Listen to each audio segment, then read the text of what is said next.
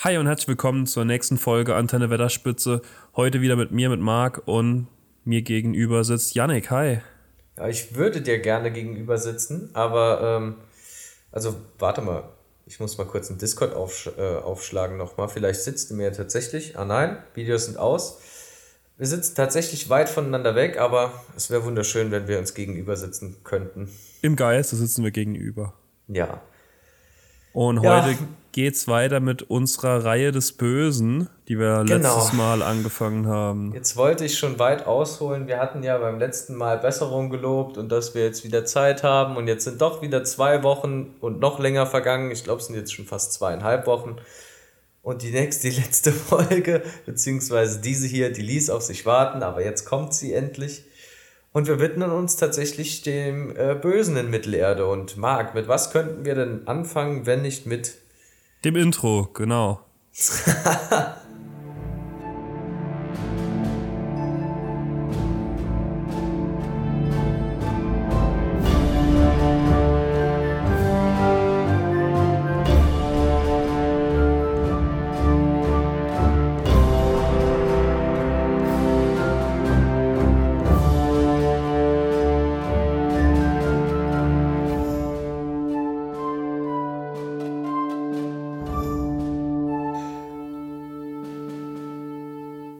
Ja gut, äh, ich glaube, das Intro ist nicht, das nicht, ist nicht eins der bösesten Dinge in Mittelerde. Von daher bitte ich mag das Ganze jetzt nochmal klarzustellen.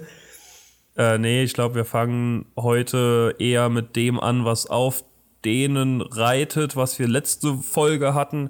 Das war ein ganz schierer Satz. Wir hatten ja letztes Mal die Reittiere der Nahschool und daher ist es eigentlich eine logische Folge, dass wir heute die Nahschool selbst behandeln werden in der heutigen Folge. Und die sind auch echt böse. Ja, die sind wirklich fies. Das kann man äh, wirklich nicht anders sagen. Ähm, ja, Marc, würde ich sagen, fangen wir direkt mal an mit den School, oder? Ja, gucken wir uns die Nahschool mal an, was sie so besonders macht und wie sie überhaupt sind, also was sie überhaupt sind. Zum einen, es gibt viele verschiedene Namen, die die meisten auch schon gehört haben, alle verschiedenen und es ist immer dieselbe Kreatur, die damit gemeint ist. Zum einen Ringschatten, das ist die wörtliche Übersetzung der dunklen Sprache. Ähm, sie sind auch bekannt als Ringgeister, Ulairi, die Neuen oder die schwarzen Reiter oder die dunklen Reiter. Also es ist immer, sind die Nahschool damit gemeint. Und was das genau ist, das sind neun, exakt neun von Saurons verführten Menschenkönigen. Also wir kennen ja aus dem Ringgedicht die Anzahl der Ringe, die an die Menschen gegeben wurden, die auch neun sind. Das zeigt auch, dass die Menschen vielleicht ein leichter zu kontrollierbares Volk sind als eben die Elben oder die Zwerge, weil alle neun der Menschen, die einen Ring von Sauron bekommen haben, wurden von Sauron eben verführt, unterjocht und mit dem Ring in den kompletten Einfluss reingezogen. Ja, quasi zu seinen Sklaven gemacht. Also, wenn ich jetzt mal so überlege, ich glaube, also von den Elben mal ganz zu schweigen, also die Ringe der Macht, die die Elben haben, die haben die nur stärker gemacht, beziehungsweise enorme Kräfte verliehen. Und bei den Zwergen wüsste ich jetzt auch nicht auf Anhieb. Kann natürlich sein, dass da vielleicht einer böse geworden ist, aber ich glaube, die haben die einfach als Schätze behalten. Ja. Nicht wie die dummen Menschen, die wurden halt dadurch komplett unterjocht und zu Handlangern gemacht. Und komplett auf eine böse Seite auch gezogen. Die meisten von euch, oder beziehungsweise ich denke, alle von euch haben sie schon gesehen, es sind so schwarze Kapuzenkreaturen, die sich mit fürchterlichen Schreien miteinander kommunizieren und also das ist wirklich schon auch so so ein Kindheitsalbtraum, würde ich fast sagen. Also wenn so ein Kind richtig sich was Böses ausdenken müsste, dann wäre das sowas. Also jetzt mal ein bisschen aus dem Nähkästchen geplaudert. Ähm, weißt du ungefähr, wann der dritte Harry Potter Teil rauskam mit dem Gefangenen von Oh, mit den Azkaban? Dementoren, vor denen hatte ich auch War mega das, Schiss. war, das, war das der dritte? Ja. Das, das war der dritte, oder? Ja. Das, also, als Herr der Ringe in die Kinos kam, äh, lass mal rechnen, 96, so 2000, 2001, so 6, 7, 8. Ich weiß jetzt nicht, Harry Potter kam, glaube ich, im selben Dreh. Ah, ein bisschen später, glaube ich. Ähm, ja, ungefähr.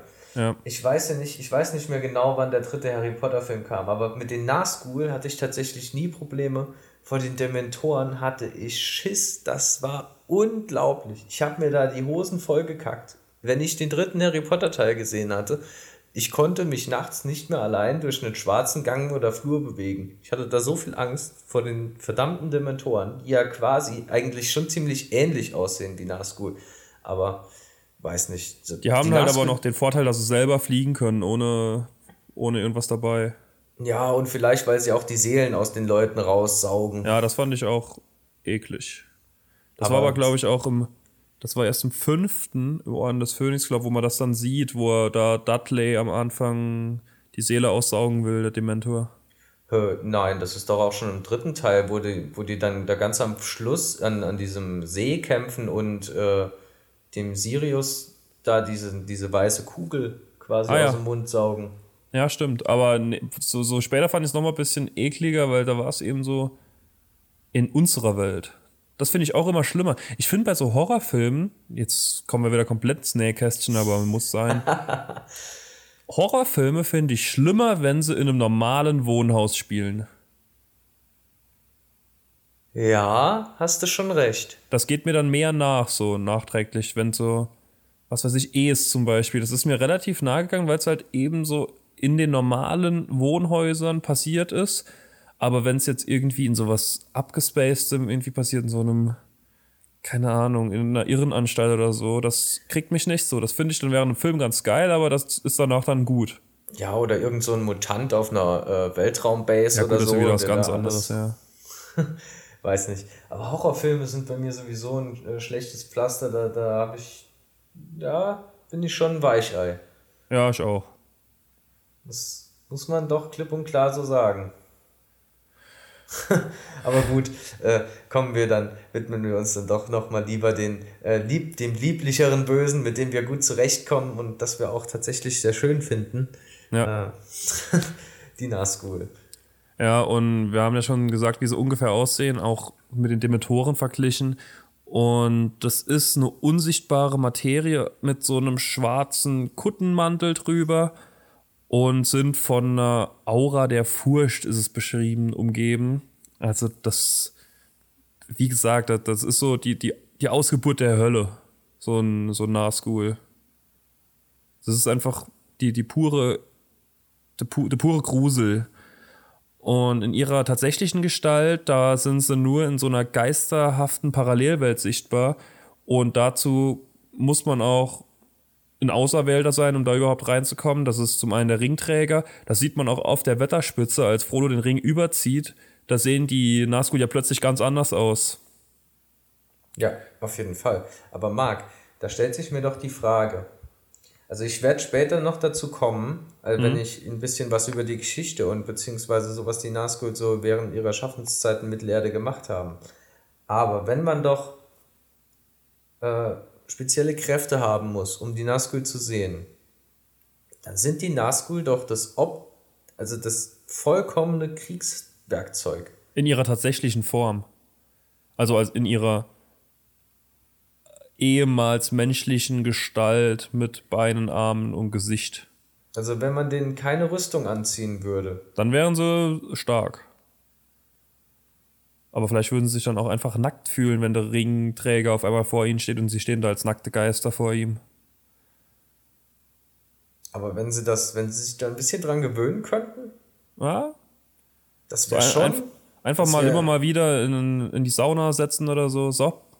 Das wäre unschlagbar. Also, weiß ja nicht.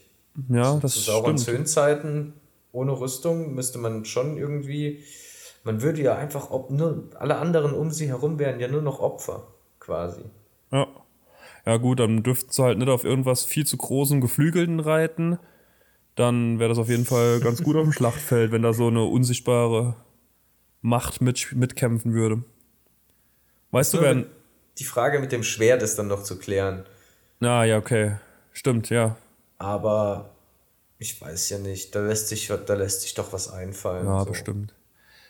Weißt du, wer noch die Ringgeister sehen kann, ihrer menschlichen Gestalt? Also menschlich kann man natürlich in Anführungszeichen. Äh, nein, tatsächlich nicht. Sauron kann sie noch sehen und Tom Bombadil zum Beispiel. Okay, Sauron, das war schon ein bisschen klar, den hätte ich jetzt nicht erwartet, dass du den noch aufzählst. Äh, aber Tom Bombadil ist dann doch, das ist schon interessant. Wobei Tom Bombadil ja auch so insgeheim, wir hatten ihn ja in der allerersten Folge und hier und da äh, hört man doch, äh, dass böse Zungen behaupten, dass er das Allermächtigste in Mittelerde sei. Natürlich auch noch mit einem Augenzwinkern, weil ich glaube, die, die wahre Macht Tom Bombadils kann so keiner einschätzen. Ja. ich glaube, das kann er selber nicht einschätzen. Aber ähm, ja, der kann halt alles, aber das hier auch. Und genauso wie alle sie anders sehen, sehen sie auch die Welt anders mit ihren Nazgul-Augen, wie ich es jetzt einfach mal nenne. Sie können sehr schlecht im Sonnenlicht sehen, weil sie eben diese Schattengestalt sind und eben in dieser Schattenwelt hauptsächlich leben. Deswegen finden sie ihre Ziele eher mit dem Geruchssinn, da sie menschliches Blut oder blutlebender Wesen, um eben auch die Hobbits und Elben mit reinzubeziehen, das riechen sie relativ gut und das begehren sie zwar zugleich, aber sie hassen es auch. Also das ist so ein Geruch, der gut ist und schlecht. Kennst du sowas? Ähm, ich bin tatsächlich jetzt am verzweifelt am überlegen. Hm. Bei mir ist das so ein bisschen mit Benzin, glaube ich. Ja, das ist, glaube ich, ein sehr gutes Beispiel. Also man kennt es, wenn, wenn so ein ganz leichter Hauch mhm. ist schon in gewisser Art fein, aber zu viel wird dann ganz übel stechend und, und schlimm. Ja, so, so, so ungefähr stelle ich mir das zumindest vor. Das ist ein sehr gutes Beispiel, das du da anführst. Ja. ja ich habe jetzt, ich habe direkt, ich habe direkt äh, äh, irgendwas zu essen gesucht, äh, um, um den Essensvergleich herzuziehen, aber äh, ich habe auf die Stelle nichts gefunden, muss ich, muss ich zugeben. Ja. Ähm, da gibt es auch diese ganz schöne Stelle im Film, wo das gezeigt wird, auch, dass sie eben nicht sehen, sondern ähm, das Riechen. Das ist diese Stelle direkt am Anfang von den Gefährten, also beziehungsweise auf dem Weg der Gefährten am Anfang, ist ja vorher noch das Fest und alles da sieht man ja, wie sie sich unten dieser Mulde verstecken und ja. der Nazgul beugt sich so vor und da hört man auch dieses Riechen, wie er so ganz tief versucht, irgendwas zu äh, erschnüffeln da. Ach, tatsächlich. Und ich habe mir bisher immer gedacht, ist der Nazgul so blind? Wie kann ja, man die nicht sehen? hell nicht, ja. Das ist ja clever. Zum Glück hat da keiner den Käfer zerquetscht. Das stimmt. Und da gibt es aber noch so was, was ein bisschen widersprüchlich ist im Wesen der Nazgul. Es wird nämlich beschrieben, dass sie Angst vor Wasser haben. Da gibt es eben auch wieder diese Stelle im Film, wo sie auf dem Floß sind, da bleibt der das Pferd und der Reiter bleiben abrupt stehen auf dem Steg um. Die können ja einfach versuchen, auch noch rüber zu springen, drei Meter oder so. Mhm. Irgendwie so Actionfilmmäßiger Jump. Aber sie bleiben stehen eben und gehen nicht übers Wasser. Allerdings hat Tolkien zu Lebzeiten selbst noch zugegeben, dass der Gedanke relativ schwierig nachzuvollziehen ist, weil sie eben von Mordor bis ins Auenland gegangen sind. Da sind sehr viele Flüsse und Gewässer dazwischen, die man nicht so einfach überqueren kann, wenn man jetzt tierisch Angst vor Wasser hat. Ja, aber, also ich müsste, ich müsste der Geschichte der Nazgul jetzt ein bisschen vorgreifen, aber ich finde es gar nicht so abwegig, muss ich sagen. Also, die Nazgul, beziehungsweise die Ringgeister, die äh, wurden ja tatsächlich, ich greife jetzt einfach mal ein bisschen vor, Marc, da kannst du, jetzt, kannst du jetzt nichts gegen machen, sonst, das ist gar kein äh, Problem. sonst kriege ich da keine vernünftige Argumentation hin. Ja, nee, ich bin da seit über 50 Folgen gewohnt. Diese Vorgriffe, die gehören hier in den Podcast dazu wie Abschweifungen. Ja, wichtig. Also, ich habe mir gerade ähm, übrigens Tee eingeschenkt, falls ihr da ein komisches Geräusch im Hintergrund gehört habt. Das ist wunderschön. Marc wollte mir eine Tasse mitbringen. Ja, ich, ja, leider habe ich keine. äh, Tipp, Aber heißer Tipp, italienische Limone von der Teekanne. Lecker. Kann ich empfehlen. So, äh, aber jetzt nochmal noch zu, zu meiner Linie hier.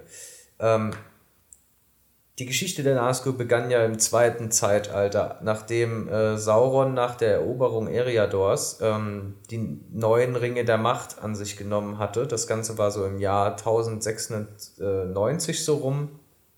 Ich glaube, ganz genau war es 97. Ähm, die Ringe der Macht hatten ja zuvor dann die, die Grave Ymierdain geschmiedet. Das Volk der Juwelenschmiede auch, also die verstehen wohl ihr Handwerk, aber auch natürlich unter der Anleitung Saurons. Ähm, und die hat er dann innerhalb der nächsten 350 Jahre äh, unter den Königen ähm, oder Fürsten der Menschen verteilt. Da gibt es ja in der deutschen Übersetzung immer, immer mal wieder so aus dem, aus dem Englischen ins Deutsche so ein paar Ungereimtheiten, weshalb man mal im Deutschen äh, ausschließlich von Königen liest und mal von Fürsten und mal von Kriegsherren. Und im englischen Original heißt es Great Lords and Warriors of Man. Und natürlich Könige, Fürsten und äh, ja, Kriegsfürsten, eventuell Großkrieger, alle mit eingeschlossen sind. Und drei dieser Nazgul sollen ja auch Fürsten aus Numenor gewesen sein.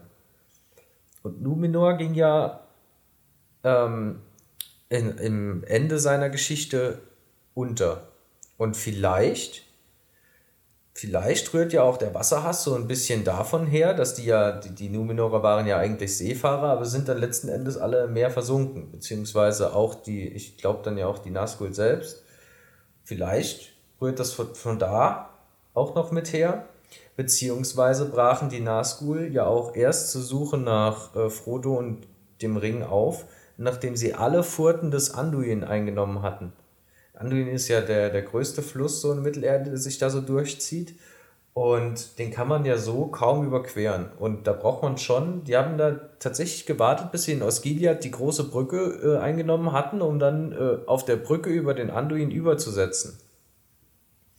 Und ansonsten kommen die, glaube ich, schon über die Flüsse drüber. Also ich stelle mir das mit, dem, äh, mit, dem, mit der Wasserangst eigentlich schon recht plausibel vor. Aber jetzt gebe ich noch mal an dich ab.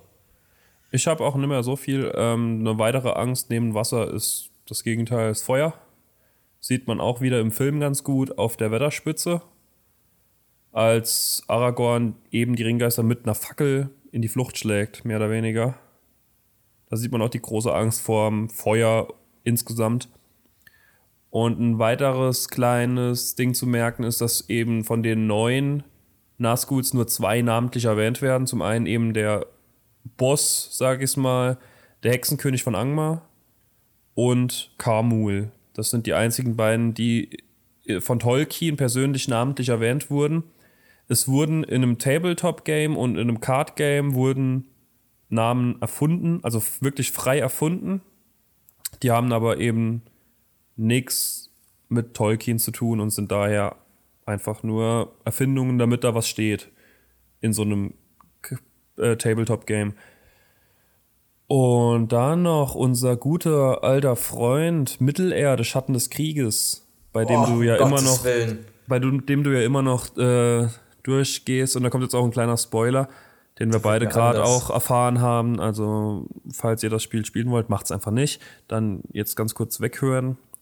Nämlich es werden dort drei Nahschools doch noch namentlich erwähnt in dem Spiel nämlich Helm Hammerhand, Isildur und Talion, also die Hauptfigur des Spiels, wird anscheinend am Ende auch ein Nazgul.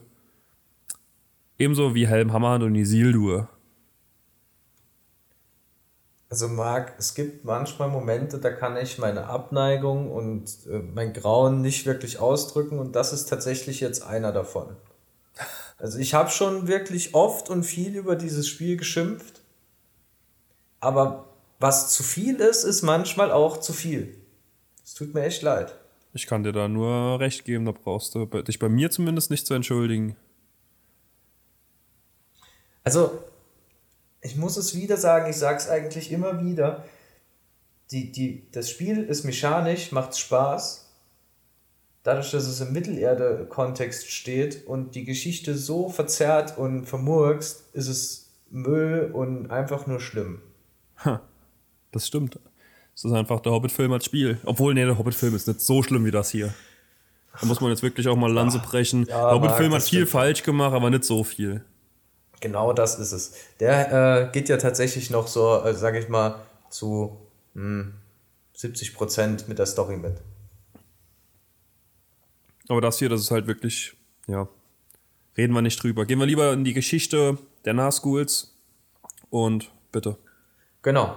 Ich habe jetzt schon viel vorweggegriffen. Äh, Im zweiten Zeitalter kam, ähm, nachdem Sauron dann da die Ringe verteilt hat, eigentlich auch nicht mehr so viel. Ähm, allein die Zeitspanne, dass Sauron das innerhalb von 350 Jahren äh, an, an Menschen geben konnte und die dann innerhalb dieser kurzen Zeit, also ich glaube ja nicht, dass er die alle auf einmal verteilt hat, ähm, aber auch schon alle Menschen dann oder alle Fürsten, Könige und Kriegsherren dann äh, innerhalb dieser Zeit seinem Willen komplett unterworfen wurden, zeigt eigentlich auch schon so ein bisschen der, den, den schwachen Geist, den da die Menschen damals hatten, oder beziehungsweise auch die Stärke Saurons, man weiß es ja nicht. Damals äh, war er ja quasi noch nicht besiegt, oder zumindest nicht ansatzweise und vielleicht auch noch auf dem Höhepunkt seiner Macht kann ja alles mit reinspielen, dass er da besonders stark war. Ähm, Im zweiten Zeitalter gibt es allerdings auch nur noch anzumerken, ähm, dass die Nazgul, nachdem sie mit Sauron verfallen waren, ähm, seinem Willen komplett unterworfen waren, was auch gleichzeitig natürlich, also für Sauron ist es ein großer Vorteil, aber es ist auch gleichzeitig ihre größte Schwäche.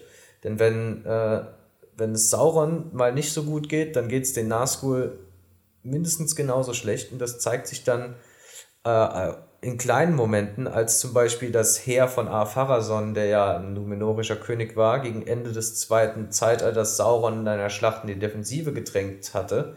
Äh, da versagte den Nazgulen auch völlig der Mut. Oder auch, ähm, nachdem Sauron ja nach der Schlacht des letzten Bündnisses sich erstmal in seiner Geisterform verstecken musste oder beziehungsweise zurückgezogen hat, da hat er sich 1000 Jahre verborgen und auch die Nazgul haben sich in dieser Zeit nirgendwo in Mittelerde auch nur ansatzweise blicken lassen. Ähm, von daher auch doch recht interessant. Ihre größte Schwäche kommen wir auch ganz am Schluss, wenn es dann ähm, zum Ende der Nazguls geht, nochmal drauf zu sprechen.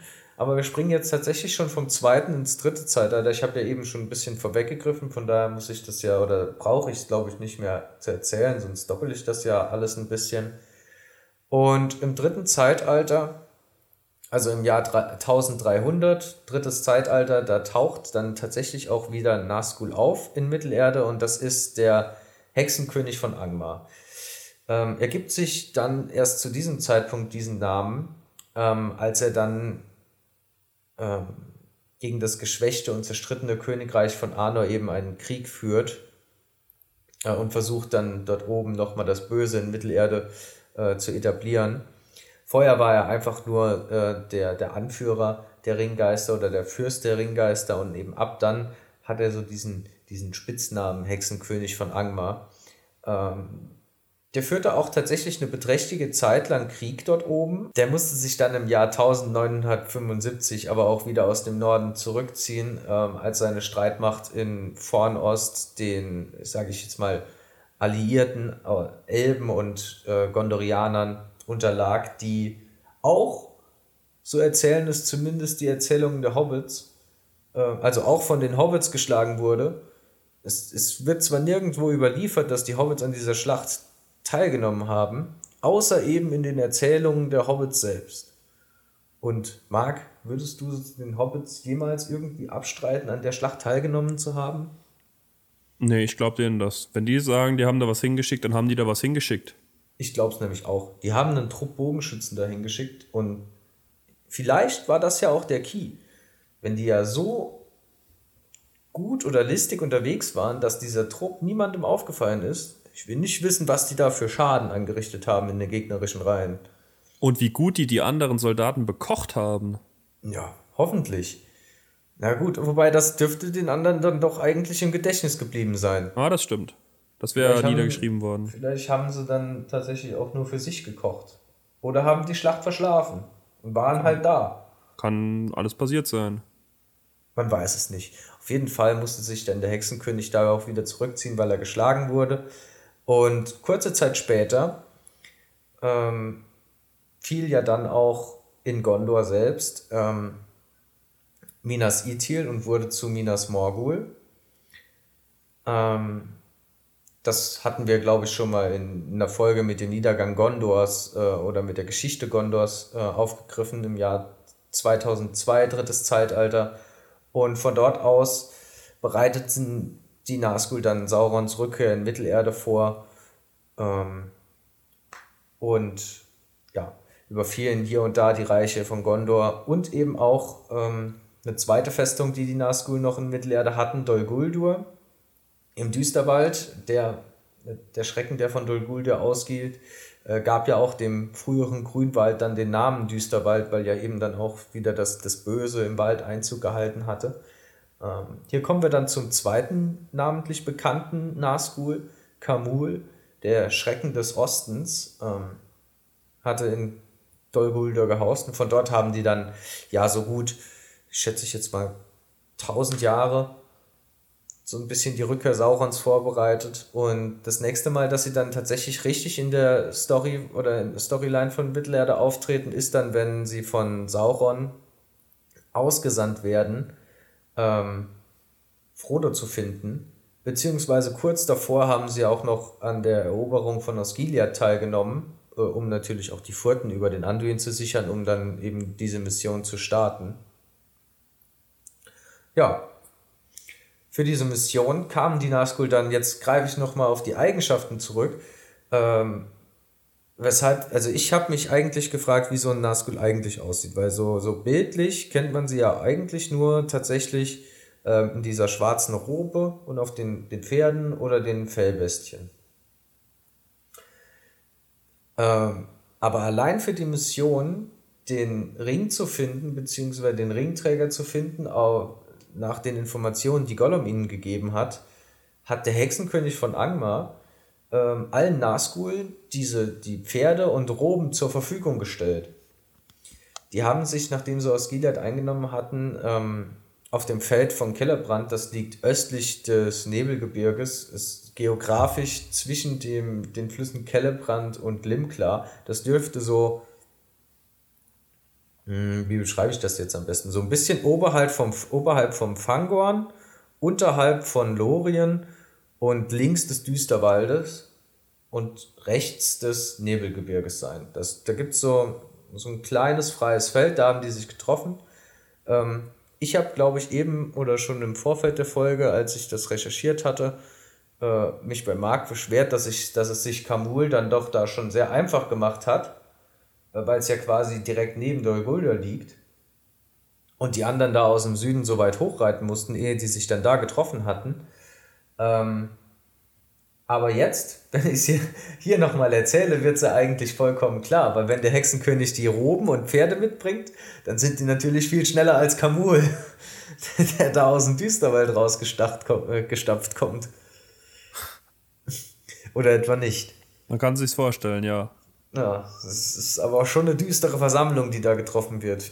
Auf jeden Fall machen sie sich dann von dort aus in ihren Kuttengewändern und äh, auf ihren Pferden, die sie dann tatsächlich für diesen Auftrag bekommen haben. Und vorher, weiß nicht, habe ich mich dann tatsächlich gefragt, wie sie ausgesehen haben. Marc hat es uns eben erzählt, äh, als Geister.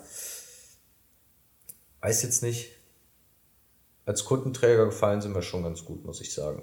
Ja, wäre auch filmografisch schlecht darzustellen gewesen, anders. Und ist auch viel fairer. Ja. Nicht, dass dann noch das eintritt, was wir uns da eben kurz ausgemalt haben. Das stimmt wohl. Ja. Die Nazgul, also man kennt es ja dann, wie sie dann im Ringkrieg ein bisschen agieren und durch die Geschichte gehen. Sie tauchen hier und da im Schlachtgeschehen mal auf, äh, jagen Frodo, verletzen ihn, fangen ihn fast, werden mal weggespült.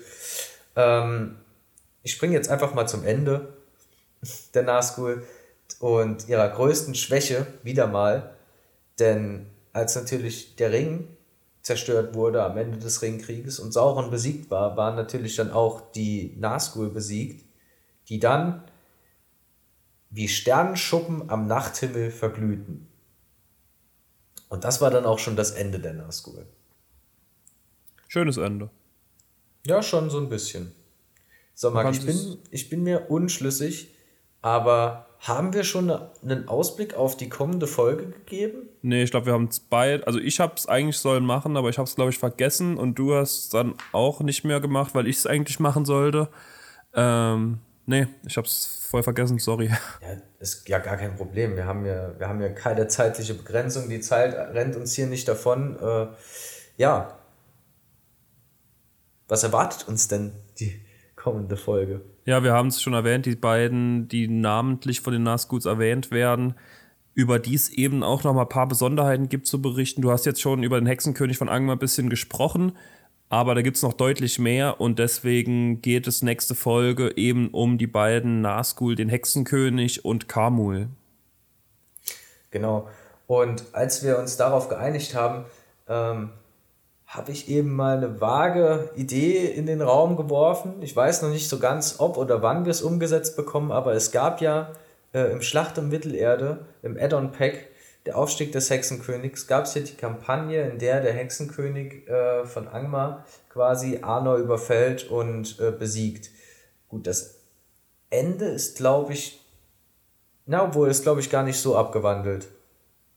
Ich habe auf jeden Fall eben mal äh, so zwischen dem Jahr 1300 drittes Zeitalter und 1975 drittes Zeitalter einen Haufen übersprungen. Aber das erwartet uns dann auch in der nächsten Folge. Und äh, was ich jetzt eigentlich gerade noch sagen wollte, eventuell schaffen wir es ja, ähm, diese Kampagne zu streamen. Dann irgendwie auf Twitch oder YouTube hochzuladen.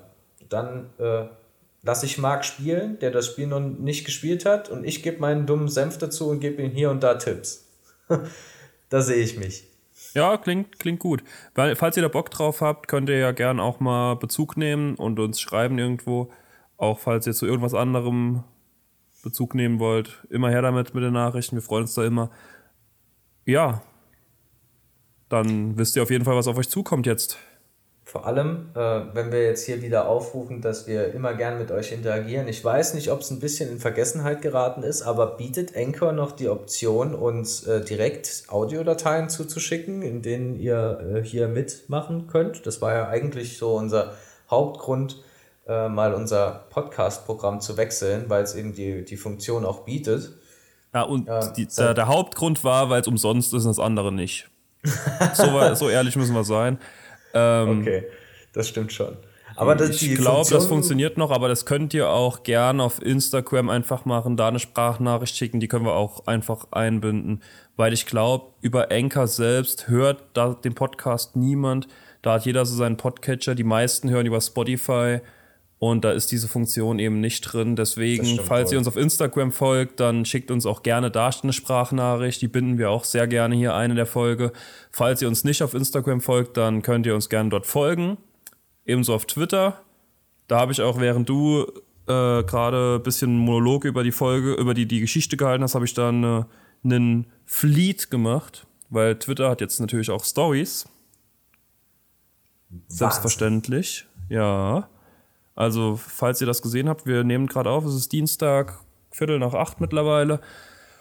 Ähm, ja. Folgt uns da gerne überall, schreibt uns gerne, schickt uns Sprachnachrichten, schreibt uns ein schönes Review auf iTunes Podcast mit möglichst vielen Sternen, die wir euch wert sind. Und dann vielen Dank fürs Zuhören. Genau.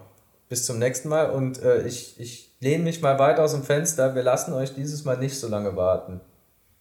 Wir versuchen es. ich weiß, das war, das war jetzt eine vage Behauptung, aber wir geben unser wir. Bestes. Alles klar, Dankeschön. Bis zum nächsten Mal. Ciao. Ciao.